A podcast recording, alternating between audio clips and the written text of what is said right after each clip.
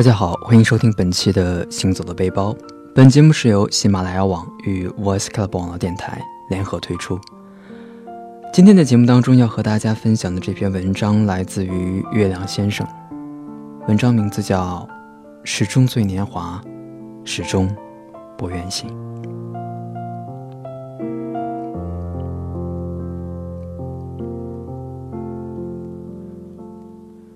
第一次看黄磊和刘若英的《似水年华》，离热播的日子已经很远了。只是跌宕了几年之后，当学业和生活的压力暂时的化于无形，每天的日子阳光明澈，又持续的独处和写作，思维暂时停滞的时候，连续几个晚上，黄磊为自己过往情感所立的传记光影。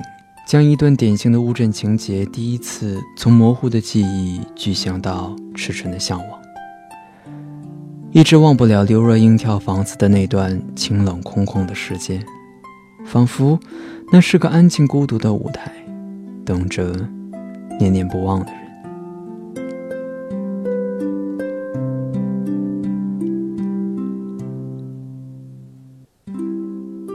而对于乌镇而言，到访的时间。最终延迟的可怕。刘若英已经在访乌镇做了西栅的代言人，黄磊的似水年华红酒坊也坐落在西栅深处，几年有余。东栅的老药铺子依然沿用着百年以来那特有的赭色药纸，西栅新开的茶房已经放着 Frank Sinatra 的老歌了。乌镇的变与不变，总是让人暗自生恼。没有盛放的年华里，像黄磊那样。在这座镇子上，思磨足够的时光。我觉得还是要住到镇子里的。东栅在经历了一番修整，只留下当地簇拥的民居，经营性的民居都只是围着镇子散落四周。西栅倒是反了过来，不破民居的格局，沿河秘密排出了摆动的民宿，多不过十余间的客房。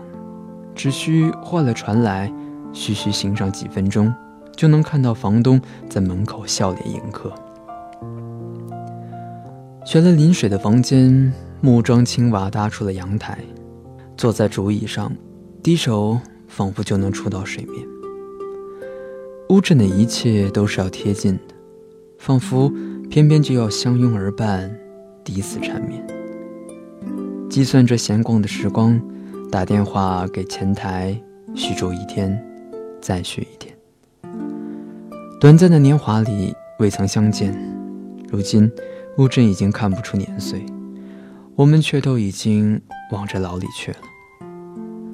只有待在镇子的心里，才能唤起那几年对那个眼神的铭记。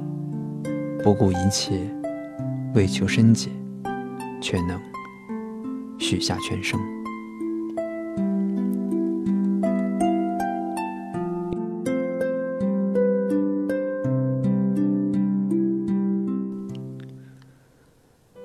清晨起身的时间比太阳稍晚，太阳已经渐渐的要漫过第一层屋檐。几个低处倾泻下来的光线遇到水泽上那一层雾气，也顿时散作一片细碎的光，匍匐在那层水雾之上。街头只有几个同样拿着相机的人，隔着十几步远，身形就影影绰绰起来，像是被泼了一层水粉。颜色怎么都不像真的。镇子的色调也开始松动，从夜的微凉中渐渐的油润和轻柔起来。水光稍微一荡，就像是泼墨一样的淌下来。也许是木屋修整的时间不久，雕花的窗户上只是淡淡的泛着一抹金色，并不显得沉重和忧伤，反倒是应了这个季节里的禀赋，温文尔雅。顺其低声，一切随和并从容。石阶的宽窄恰好容下一个松散的步子，在桥与路的衔接中移步，好像并非是自己在走，而是躺着的颜色扯着整个镇子在身边缓缓地转。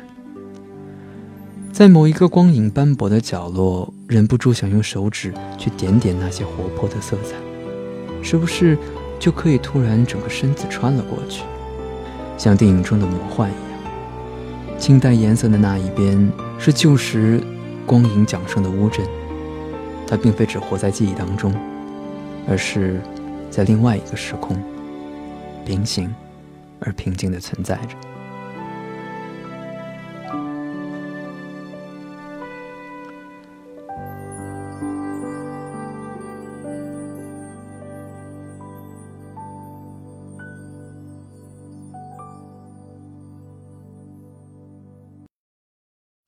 比起先前去过的古镇，甚至比起相邻的东栅、西栅的地方，实在朗阔。临水居前简直就是一个小型的广场。挤在木屋之间的弄堂和石阶，也有着别处少见的朴素与庄重。越过拥簇在水边的民居，穿过白墙下低调内敛的木门，便是当年豪族大家的官邸，至少三层的庭院。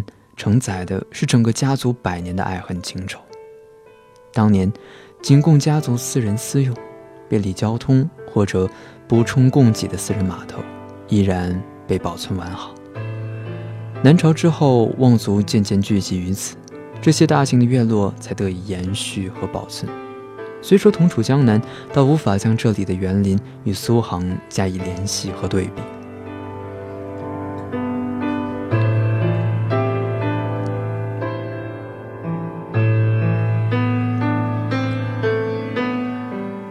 这是要人住在里面，将自己的生活的点点段段全部都嵌在里面，伴着岁月熬出精魂来。此后，不用故事，也不用碑文，只要坐在里面一会儿，就能洞悉人生当中那全部的情节。几栋大宅经过了反复的斟酌与考证，被重新修整成小型的奢华酒店。整个修整的工程极其小心。任何改动格局或是外部结构的企图都被明确的禁止，只是在内部的色调与陈设上，循着当年的审美，演化出一些明媚如烟的意境来。按着地图一家一家的走过去，锦堂、盛庭，就像逢年过节在走亲访友，每家都有自己的脾气与禀赋，而最喜欢的，是恒义堂养生会所里各自相连。有独立静谧的院落，素色的藤品压住了整个空间恬淡氛围。若是另下一栋房子，就仿佛直接回到了园林间的生活。一楼的客厅常像精心打造的山水，一壶香茗便可宴客。卧室或是需要拾级而上，或是再转几道回廊，如同夺回内心，万事宁静。偶尔听见人声。服务生会送来会所里特别烹制的药膳，需要迎合着时辰食用。一切仿佛都在从前，气氛宛如当年昭明太子跟随着老师沈约来乌镇读书，帝都的气派或多或少的还是带到了这里。只是昭明太子一颗玲珑心，倒没有依着熟悉的宫闱暴殄天物，只不过道路比东栅宽了两三尺。门廊木栅一概如旧，连他下榻读书的地方，那门房也只不过规矩和稍微工整了一些，也没有特别显出贵气来。功夫倒是都用在门里了。思摩这日子分两三本书，或是在青石榻上用水旋腕练字，都是处处需要慢下来，仔细咀嚼品味的日子。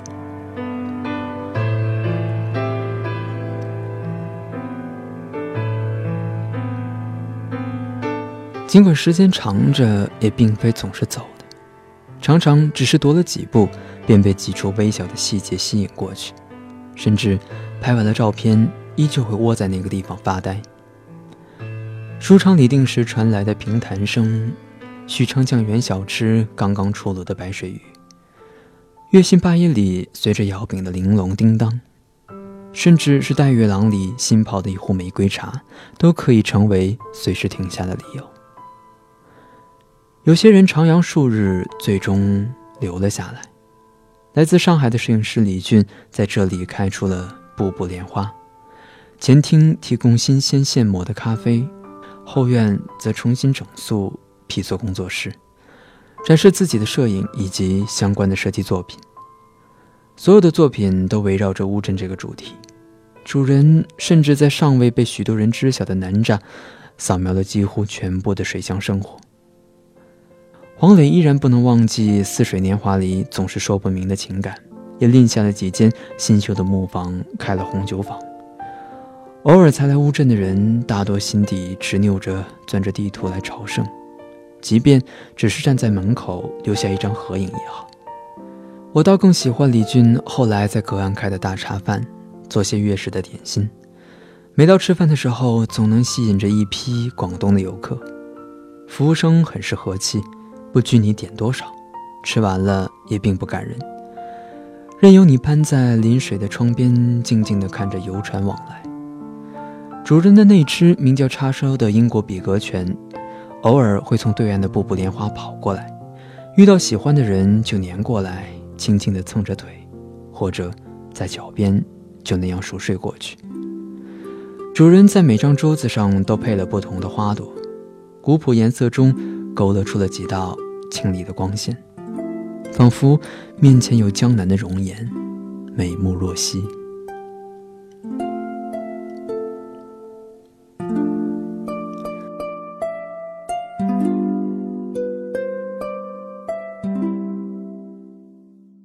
余下的时间就在景园的二楼坐着，这已经是镇子的深处，游人不多，只有住在镇子里的人才会在晚上聚在这里。点上一壶茶，几盘小食，聊些平日里头有头无尾的话题。我偏爱在早晨的时间做第一位到访的茶客。二楼临窗的位置有江南特有的精细，背后笼着淡紫色的薄纱，椅垫用有了年月的刺绣做了套子，乳白色中点着桃红。老板贴着窗底还特意放了一小簇花，风一来会轻轻的抖。老板话不多，只是将玫瑰花茶拿上来，问了句：“要写东西吗？”就把接线盘准备好，轻轻推了出去。放着《似水年华》的原声，不需要题目，也不需要打什么副稿，信马由缰地写着心情。偶尔抬起头来，看着住在对面民宿的人刚起身，推开木窗，对着满目清凉的阳光伸着懒腰，还有。水的尽头也刚刚有游客包了船，悠悠荡荡地晃过来。一对情侣只在船头紧紧地依偎着，仿佛丝毫不关心身边的风景，只是在意此时此刻身边的陪伴。至于簇拥着几家商铺的女红街，直到夜晚花灯初上的时候，才悠悠然透出些娟秀。西栅近乎奢华地运用着光影，改变了古镇夜晚昏黄的面孔，延续着色彩的传奇。白天平淡低廉的小街，扮上了艳丽的妆容，连贯一片的店铺，项链一般的揽着闪烁的暖光。与红灯笼中黯然低调的气氛不同，这条光带张扬、热情，汇成另外一条河，铺在涟漪之上，扩散成一片光毯。橱窗上陈列的作品一改平时的素颜和羞涩，从边缘渐渐泛起了倾诉的光。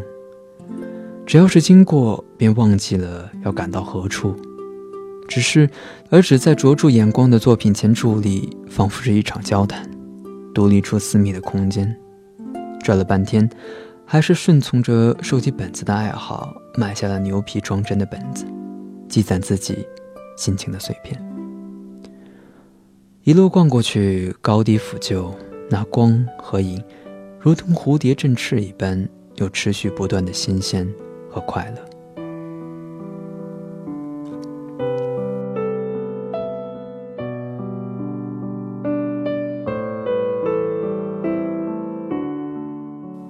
我不知道这种强烈的情感你重从何而来，那感觉就像是晚餐聚着续尝小吃的白水鱼吞下的三两白酒。